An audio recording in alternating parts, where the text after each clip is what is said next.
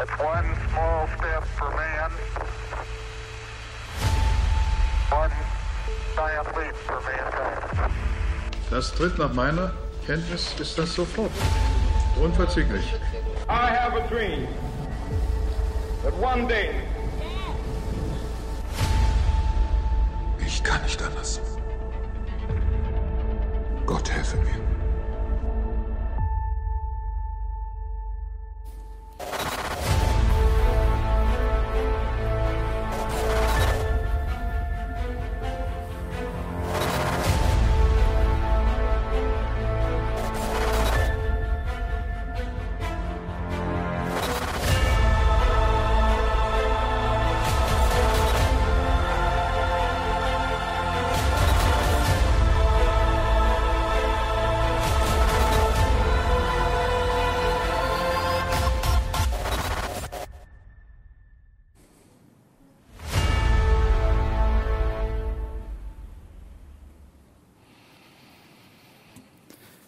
Wir befinden uns mitten in der Reihe Worte, die die Welt veränderten. Und wenn wir uns über Worte Gedanken machen, die die Welt verändert haben, kommen wir nicht um eine Kategorie herum. Das sind die letzten Worte bedeutender Persönlichkeiten. Und davon, also vor ihrem Tod. Und davon möchte ich jetzt einige vorlesen. Das Bitterste ist, dass du alles auf der Welt haben kannst und doch der einsamste Mensch bist. Der Erfolg hat mich zum Idol gemacht und mir Millionen Pfund eingebracht, aber er hat mir das eine vorenthalten, was wir alle brauchen, eine dauerhafte, liebevolle Beziehung. Freddie Mercury, Queen-Sänger. Ich war eigentlich eine Maschine zum Geldmachen. Ich habe mein Leben wie in einem goldenen Tunnel zugebracht, den Blick auf den Ausgang gerichtet, der zum Glück führen sollte. Aber der Tunnel ging immer weiter. Aristoteles Onassis, einst reichster Mann der Welt. All mein Besitz gegen einen einzigen Moment mehr Zeit. Elisabeth I., Königin von Großbritannien. Welcher Idiot hat die Liane eingeölt? Tarzan, Mensch, der im Urwald aufwuchs. Ich gebe zu, die letzten Worte sind nicht gesichert, die ich zitiert habe, aber was sind eigentlich generell letzte Worte? Was sind letzte Worte? Und dafür habe ich einmal in Wikipedia reingeschaut. Unter den letzten Worten versteht man das, was ein Mensch im Angesicht seines Todes der Nachwelt hinterlässt. Sie werden seit Jahrtausenden von Menschen, äh, von, sie werden seit Jahrtausenden von verschiedenen Völkern für bewahrenswert erachtet.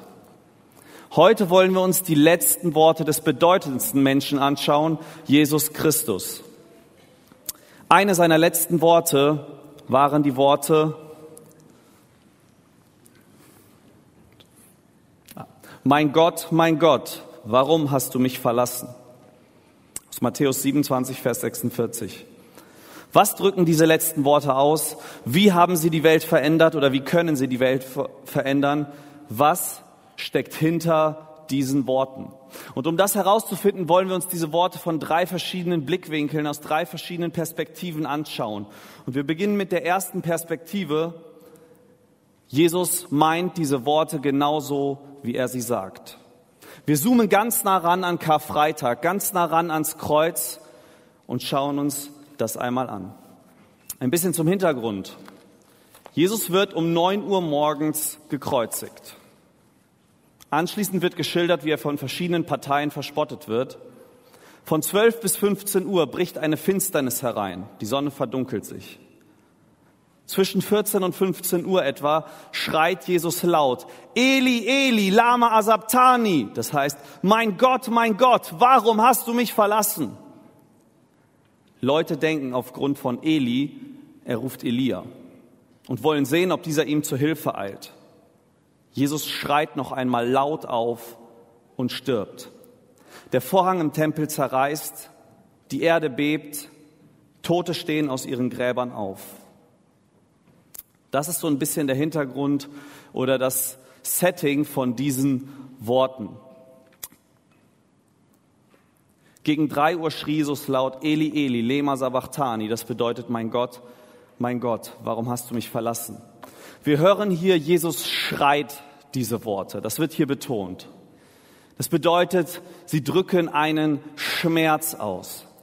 Die Frage ist, ob es der körperliche Schmerz von Jesus ist, vielleicht weil er schon seit fünfeinhalb Stunden schätzungsweise am Kreuz hängt. Aber da er da schon so lange hängt und bisher nicht äh, das extra erwähnt wird, scheint das nicht das Einzige zu sein, was ihm gerade Schmerz bereitet. Das scheint mehr zu sein. Wir wissen ja, Jesus trägt in diesem Moment die gesamte Schuld der gesamten Menschheit. Gott führt an Jesus die Konsequenzen aus, die eigentlich für uns alle gedacht sind. Das heißt, wir wissen gerade nicht, was da in der geistlichen Realität passiert, was Jesus eigentlich noch so gerade erlebt. Wir können aber erahnen, dass es gewaltig ist.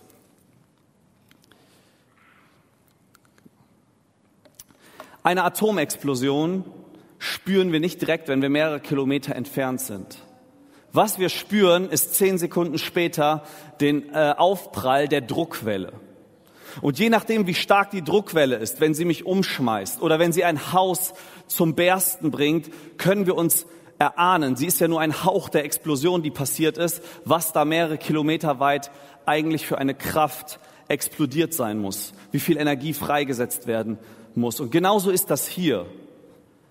Die, wir spüren nur die Druckwelle von dem, was eigentlich in der geistlichen Realität passiert. Die Sonne verdunkelt sich in unserer Realität.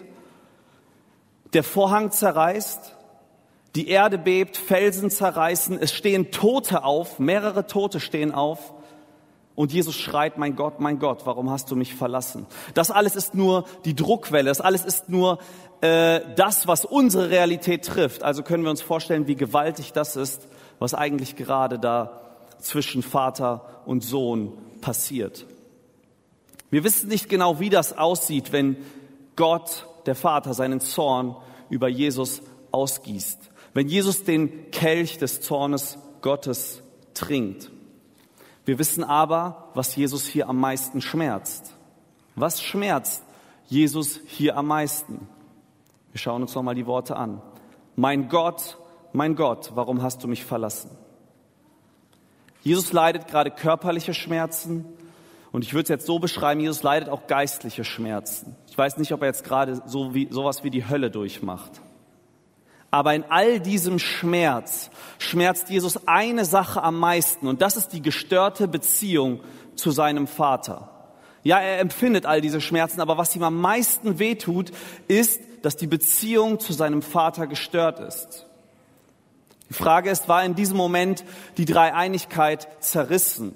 Ja, hat Gott der Vater Jesus verlassen? Wahrscheinlich nicht. Wir sind ja auch nicht zu Heiligen geworden in diesem Moment.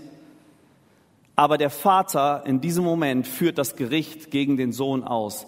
Der Vater, mit dem Jesus so unendlich perfekt verbunden ist, so eine tiefe, unglaublich tiefe Beziehung hat, eine Gemeinschaft, wendet sich gegen ihn. Vielleicht können wir uns das besser vorstellen, wenn wir uns vorstellen, wie ein Baby der Mutter entrissen wird und schreit, weil diese Beziehung gestört ist, weil es weg von der Mutter ist. So ähnlich können wir uns das vielleicht vorstellen, dass Jesus, wie Jesus empfindet, wenn der Vater sich gegen ihn wendet. Was steckt eigentlich hinter diesen Worten? Hinter diesen Worten, mein Gott, mein Gott, warum hast du mich verlassen, steckt ein Schmerz.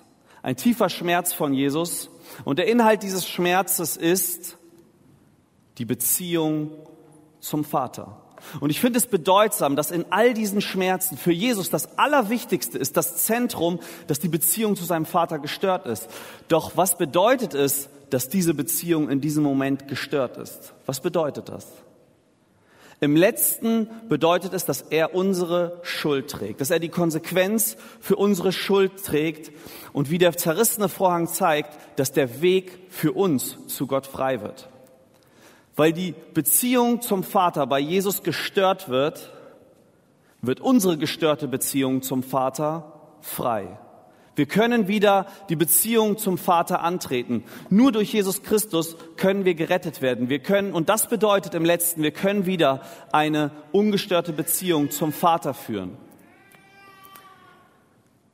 Und ich möchte dir sagen, wenn du vielleicht gar nicht an Jesus glaubst, nur durch Glauben an Jesus Christus können wir diese Beziehung erhalten. Und ich möchte dich einladen, mal mit ihm zu reden. Er ist am dritten Tag wieder auferstanden. Mal ihn danach zu fragen, dass, ob du diese Beziehung haben kannst zum Vater. Dafür soll, musst du nur an Jesus, den Sohn Gottes, glauben und deine Sünden vor ihm bekennen. Aber selbst wenn wir eine Beziehung zum Vater schon haben, was zeigt uns das, dass Jesus hier in seinem tiefsten Schmerz nur die Beziehung seines Vaters vor Augen hat? Wir sehen hier bei Jesus war die Beziehung zum Vater das, das Zentrum, seine Basis. Alles andere war drumherum aufgebaut. Das ist das, was im letzten Moment, wo alles vergeht, bei ihm bleibt. Das ist das, was ihn am meisten wehtut. Das ist das, was sein Zentrum war, was seine größten Schmerzen war. Wir können all, all diese Sachen wie beten, Bibel lesen, hier im Gottesdienst zu dienen. Alles, was wir tun, ist schön und gut. Aber wenn nicht die Beziehung zum Vater das Zentrum ist, wenn sie nicht dazu dienen, meine Beziehung zum Vater zu führen, wenn das nicht meine Hauptausrichtung ist, dann müssen wir uns neu justieren. So schnell kann irgendwas davor rutschen, so schnell kann der Dienst zur Hauptsache werden oder dass ich irgendwas erreichen will, so schnell kann das Gebet auch zu anderen Sachen missbraucht werden. Wir müssen uns immer wieder neu danach ausrichten, zu sagen, ist die Beziehung zum Vater im Zentrum? Ist das das, worum es geht? Bete ich deswegen? Lese ich die Bibel deswegen? Ja, und eine Beziehung zum Vater heißt natürlich auch Beziehung zu Menschen, zum Nächsten. Steht das bei mir im Vordergrund? Oft merken Leute erst, welche Beziehung sie haben, nicht so stark, während äh, der Alltag läuft, sondern meistens fühlt man es vor dem Tod vielleicht. Viele Leute sagen, hätte ich doch mehr Zeit mit meinen Kindern verbracht, mit meinem Ehepartner, mit den Menschen um mich herum, hätte ich doch mehr Zeit mit Gott verbracht. Daraus können wir eigentlich lernen, diese Zeit jetzt schon zu genießen und jetzt schon uns danach auszurichten, dass wir diese Worte hoffentlich nicht eines Tages sagen müssen. Dass wir diese Zeiten mehr schätzen lernen, dass wir da Arbeit hineinstecken in die Beziehung zu Gott und in die Beziehung zu unseren Mitmenschen. Das ist ein Punkt, den wir, was der hinter diesen Worten steckt. Aber wir können diese Worte auch aus einer anderen Perspektive betrachten. Wir zoomen ein bisschen weiter zurück, tausend Jahre zurück. David schreibt den Psalm 22. Und der Psalm 22 beginnt so.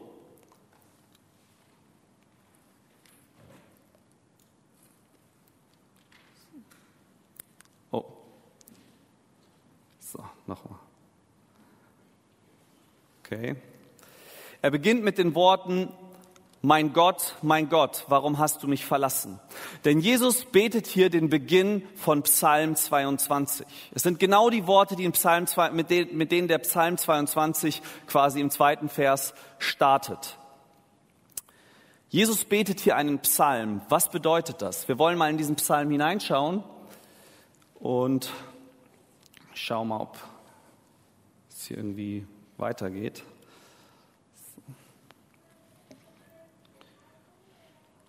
Irgendwie schaltet er nicht weiter, doch jetzt, oder?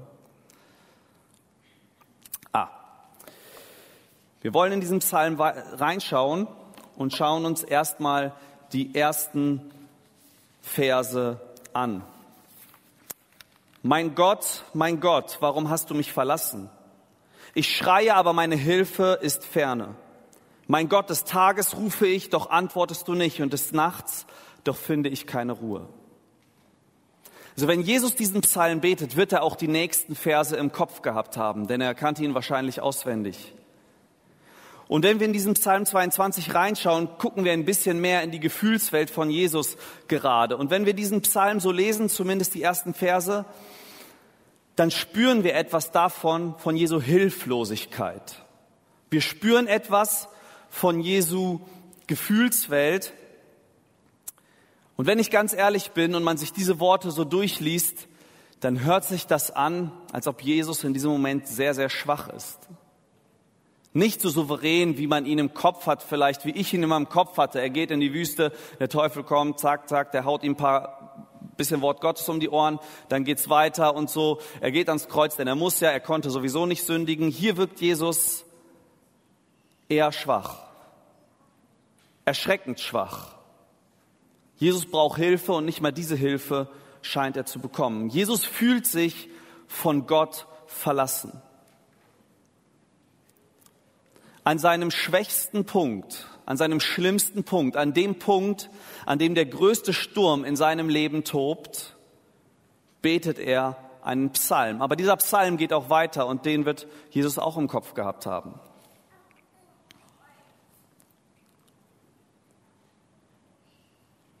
Ich lese einfach mal die nächsten Worte vor. Aber du bist heilig, der du thronst über den Lobgesängen Israels.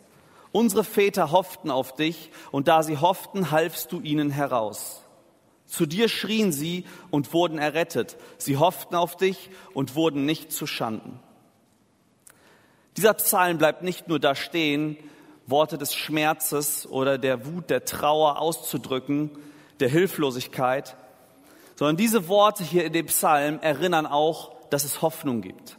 Der Psalmist erinnert sich hier und sagt, aber in der Vergangenheit, immer wenn die Väter zu dir geschrien haben, irgendwann hast du geholfen. Vielleicht ist jetzt nicht der Zeitpunkt, aber ich erinnere mich wieder, irgendwann wirst du helfen. Vielleicht kann man eins weiterschalten. Genau.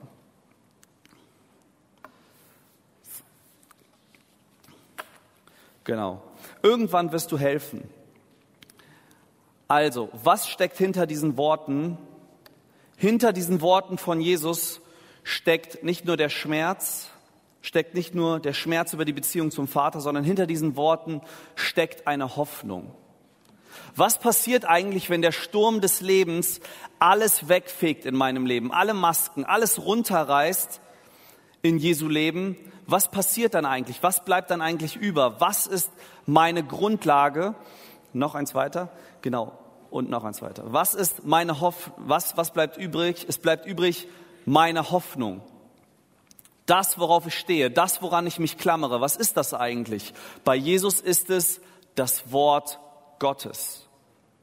Vielleicht hat Jesus nicht mal eigene Worte gehabt. Vielleicht hat Jesus nicht mal gewusst, was er in diesem Moment eigentlich beten soll, was er überhaupt sagen soll. Vielleicht waren, hat er nicht mal Worte dafür, was er gerade empfindet, Worte dafür. Aber er nutzt diesen Psalm und betet diesen Psalm.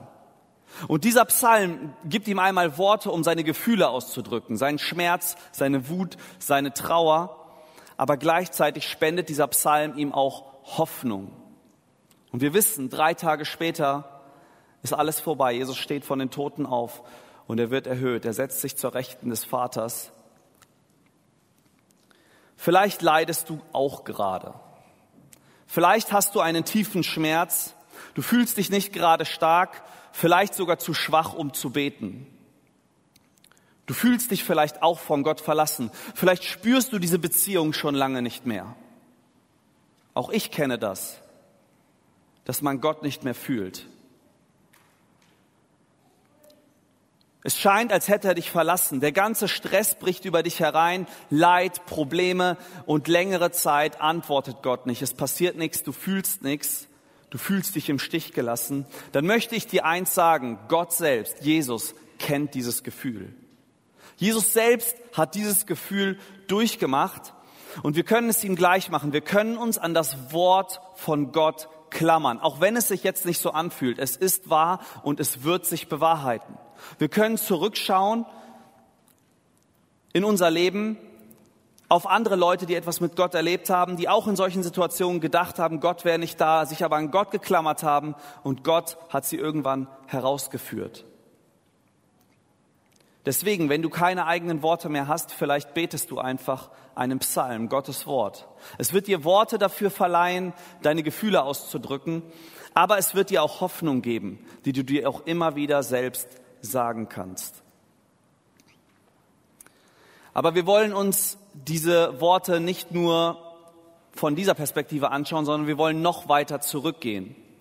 Wir wollen zurückgehen, vielleicht bis zur Entstehung der Welt. Denn Jesus stolpert ja nicht so in diese Situation hinein. Jesus ist nicht auf einmal am Kreuz, Mist, anders als geplant und leidet jetzt gerade, sondern Jesus entschied sich im Garten Gethsemane dafür, diesen Weg zu gehen. Genau genommen entschied er sich schon vorher, als er seinen Jüngern sagte, ich werde in Jerusalem leiden und sterben und am dritten Tage auferstehen. Er entschied sich noch früher, er entschied sich ja überhaupt erst dazu, Mensch zu werden. Das heißt, wir müssen von der Perspektive aus, die wir letzte Woche gehört haben, Jesus ist Gottes Sohn, Jesus ist Gott, uns das Ganze anschauen. Und wir möchten dazu einmal einen Text aus dem Hebräerbrief reinschauen. Genau.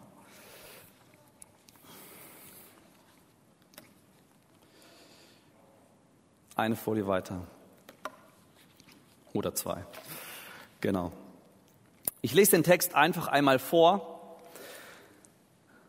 Ihnen, seinen Brüdern und Schwestern, musste er in jeder Hinsicht gleich werden. Deshalb kann er jetzt als ein barmherziger und treuer Hohepriester vor Gott für sie eintreten, ein Hohepriester, durch den die Sünden des Volkes gesühnt werden. Und weil er selbst gelitten hat und Versuchungen ausgesetzt war, kann er denen helfen, die ebenfalls Versuchungen ausgesetzt werden. Eins weiter. Ähm, wie sieht das hier aus? Gott selbst kennt ja eigentlich nicht das Gefühl, wie es sich anfühlt, in einer gefallenen Welt zu leben. Es waren Adam und Eva, die gefallen sind und Gott selbst kann wahrscheinlich nicht nachvollziehen, wie es ist, zu leiden, Versuchungen durchzumachen, wie es ist, sich von Gott verlassen zu fühlen, Ängste auszustehen und ja, am Ende sogar den Tod zu erleben, dem Tod ins Auge zu sehen. Gott selbst kann es wahrscheinlich nicht nachempfinden. Aber er wollte einen Hohepriester für uns geben. Und was ist eigentlich der Hohepriester? Der Hohepriester ist einer aus dem Volk, der das ganze Volk vor Gott vertritt. Einer aus dem Volk vertritt das ganze Volk vor Gott. Wichtig war, dass es einer aus dem Volk ist. Aber Gott ist keiner aus unserem Volk. Gott ist kein Mensch. Deshalb entschied sich Gott, Mensch zu werden. Gott ist so voll Liebe für uns, dass er sich entscheidet, überhaupt Mensch zu werden. Und vielleicht ist das für uns, ja, ist doch gar kein Problem, Mensch zu werden. Ich bin ja auch einer. Ja, es wäre Diskriminierung, wenn man sagen würde, das wäre was Schlechtes. Nein, für Gott war es, ist es total krass, dass er das erste Mal durch diese Welt geht und Leid erlebt. Dass Jesus vom Teufel versucht wird, Versuchung erlebt und sie mit Gottes Wort beantwortet. Er hat nicht gesündigt, aber es war sicher nicht für ihn, leicht, nicht für ihn leicht. Er hat das Gleiche empfunden wie wir, wenn Versuchung über uns reinkommt. Jesus hat das erste Mal Angst im Garten Gethsemane erlebt, und zwar so stark, dass er Blut geschwitzt hat. Jesus hat das, Gott hat das erste Mal Gottverlassenheit gespürt. Und das finde ich so verrückt. Das finde ich so krass. Gott will uns so sehr nachempfinden. Er möchte so sehr wissen, wie es uns geht. Er möchte so sehr mit uns mitfühlen. Er möchte so sehr einer von uns werden, dass er sogar das Gefühl, sich von Gott verlassen zu fühlen, empfindet. Mein Gott, mein Gott, warum hast du mich verlassen? Das finde ich so genial. In welcher Religion gibt es so einen Gott, der den Menschen so nahe kommt? Und in dem Text von Matthäus 27 lesen wir ja auch, wie er stirbt mit einem lauten Schrei. Das heißt, Jesus nimmt das, den Sterbeprozess bewusst wahr. Er wird nicht bewusstlos und stirbt weg. Er nimmt es komplett wahr. Er geht komplett bewusst in den Tod hinein. Er erlebt das Sterben. So weit geht Gott um einer von uns zu werden. So weit geht Gott, um ganz Mensch zu werden, um uns komplett nachempfinden zu können, um mit uns mitfühlen zu können. Das finde ich total genial. Aber er ist nicht nur einer von uns, sondern er vertritt uns auch vor Gott. Das Bild von einem vertretenen Hohepriester finde ich interessanterweise Rituell natürlich sieht man das an Aaron, dem ersten Hohepriester. Aber ich finde, man sieht es noch viel, viel, viel mehr an Mose. Mose ist auf dem Berg Sinai und will die zehn Gebote aufschreiben. Währenddessen das Volk sagt, nun, Mose war zu lange weg, vielleicht ist er tot, diesen Gott gibt es nicht mehr, wir haben kein Bild von jemandem, ja, der der Vertreter für Gott ist, wir wissen nicht, wo er ist. Aaron, gieß, ja, allen Schmuck zusammen, alles Gold, wir machen uns unseren eigenen Gott. Wir bauen uns so einen Stier, so ein Kalb und beten es an. Das ist unser Gott, der uns ab jetzt führt. Und Gott sieht das und sagt zu Mose auf dem Berg Sinai, das läuft gerade da unten ab. Ich werde alle vernichten. Ich werde dieses Volk auf der Stelle vernichten. Und Mose, den dieses Volk schon mehrfach bis dahin steinigen wollte, den dieses Volk schon mehrfach umbringen wollte, die, die ihm so viel Stress bereitet haben, so viel schlaflose Nächte, so viel, ja, musste er dort klären an Streit. Ich kann mir vorstellen, dass er schon all, von all dem satt war. Dieser Mose fängt auf einmal an, Gott anzubetteln und zu sagen, bitte vernichte nicht dieses Volk. Schau auf deinen Ruf. Was werden die Ägypter sagen? Was wird alles passiert? Er kämpft für das Volk. Er tritt für das Volk ein und Gott bereut seine Entscheidung und tut es nicht. Aber hat Gott hier wirklich etwas bereut? Nein, ich glaube, Gott hat es geliebt, dass Mose sich für sein Volk einsetzt, dass Mose hier hohe priesterlich agiert und sich für sein Volk einsetzt. Mose sagt sogar später, streiche meinen Namen aus dem Buch des Lebens, aber bitte verschone das Volk. So weit geht Mose. So weit geht Mose und tritt für das Volk ein. Und Jesus ist so ein Hohepriester. In der Bibel steht, dass wir vor Gott einen Fürsprecher haben, der für uns spricht, der für uns vor Gott eintritt und der uns in Versuchungen auch helfen kann. Jesus selbst wurde versucht, doch ohne Sünde. Was steckt hinter diesen Worten? Wir können drei Folien oder ja, weiter bis zum Ende, genau zu der vorletzten Folie. Ähm, was steckt hinter diesen Worten, mein Gott, mein Gott, warum hast du mich verlassen? Es steckt Jesu Liebe, die so weit geht, dass er uns ganz nahe kommt und alles durchlebt, was wir durchleben, die Schritte des Menschseins, sein Einsatz, um uns vor Gott zu vertreten. Wir, die wir eigentlich auch, wie das Volk gegen Mose, oftmals gegen Jesus handeln, oftmals nicht auf ihn hören, oftmals ihm Stress bereiten. Er tritt vor Gott und spricht für uns für. Vielleicht denkst du, keiner versteht dich. Vielleicht fühlst du dich, ja, keiner weiß, was ich alles genau durchmache. Keiner hat das erlebt, was ich erlebe. Vielleicht steckst du in einer tiefen, tiefen Sturm und denkst, ja, keiner wird mich verstehen. Ich möchte dir sagen, du hast vor Gott einen Hohepriester, der dich versteht. Ja, der einerseits deine Situation sieht, der auch dein Herz sieht, aber der auch das Leiden durchgemacht hat, der da sogar das größte Leiden durchgemacht hat, der Versuchungen durchgemacht hat. Und er versteht dich und er vertritt dich vor Gott. Er versteht sogar, wenn du Gott nicht spürst. Er versteht sogar, wenn du dich Gott extrem fern fühlst und vielleicht sogar denkst, bin ich überhaupt ein Christ?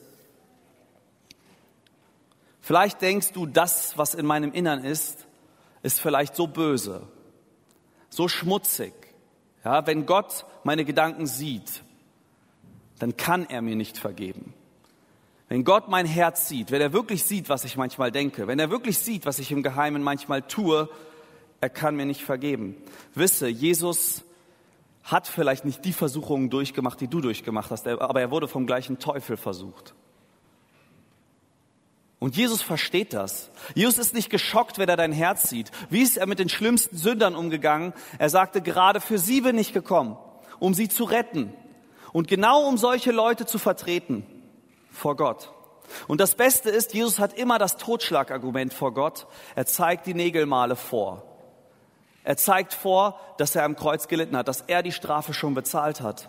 Du befindest dich quasi, wie wir in der Predigt vor einem Jahr mal das Bild gehört haben, in einem Raum der Gnade. Ja, wisse, wenn du sündigst, das schockt Gott nicht. Jesus spricht für dich für. Du bist befreit. Du musst dich nicht in Schuldgefühlen baden und plagen. Ja, du solltest bereuen. Ja, du kannst dich bei Gott dafür entschuldigen. Aber dann steh wieder auf und arbeite weiter. Wisse, dass das an der Liebe zu Gott nichts ändert. Wisse, dass das an der Gnade Gottes dir gegenüber nichts ändert. Du bist im Schutzraum seiner Gnade. Und vielleicht steckst du in Schwachheiten. Vielleicht sagst du, ich komme aus bestimmten Sünden nicht allein heraus. Ich schaffe es da einfach nicht raus. Ich weiß nicht, wie ich das schaffen soll. Dann wisse, du hast einen Hohepriester, der dir auch in Versuchungen helfen kann. Bete zu ihm. Wisse, dass du in Gnade dir immer vergeben ist. Steh auf und mach weiter. Und hoffe darauf, dass er dir die Kraft gibt. Er hat versprochen, denen zu helfen, die in Versuchung stecken. Und selbst wenn es länger dauert, dann dauert es halt länger. Hauptsache, du kämpfst dagegen an. Ich möchte noch einmal zusammenfassen, was steckt hinter den Worten, mein Gott, mein Gott, warum hast du mich verlassen? Einmal steckt dahinter ein Schmerz, der Schmerz über die Beziehung zum Vater. Und das bedeutet, dass Jesus den Weg frei gemacht hat, damit wir die Beziehung zum Vater führen können. Lerne diese Beziehung zu schätzen und richte dich neu auf diese Beziehung aus. Zweitens, sie bedeuten Hoffnung. Jesu Fels, an den er sich geklammert hat, war das Wort Gottes. Klammere dich auch in deinen dunkelsten Stunden daran. Sie geben die Worte für deinen Schmerz und Hoffnung. Und letztens wisse, was du für einen Fürsprecher bei Gott hast. Jesus betet für Petrus, dass sein Glaube nicht aufhöre. Wenn Jesus vor Gott nicht fürsprechen würde, würde ich nicht mal mehr glauben, wahrscheinlich. Deswegen, wisse, was du für ein Fürsprecher hast, welche Liebe er zu dir hat, um dich nachzuempfinden, um mit dir mitzufühlen und wie er sich für dich einsetzt. Ich will schließen mit einem Zitat von Paul Deitenbeck. Wir haben einen großen Hohepriester für kleine Glaubenslichter mit großen Schwachheiten. Amen.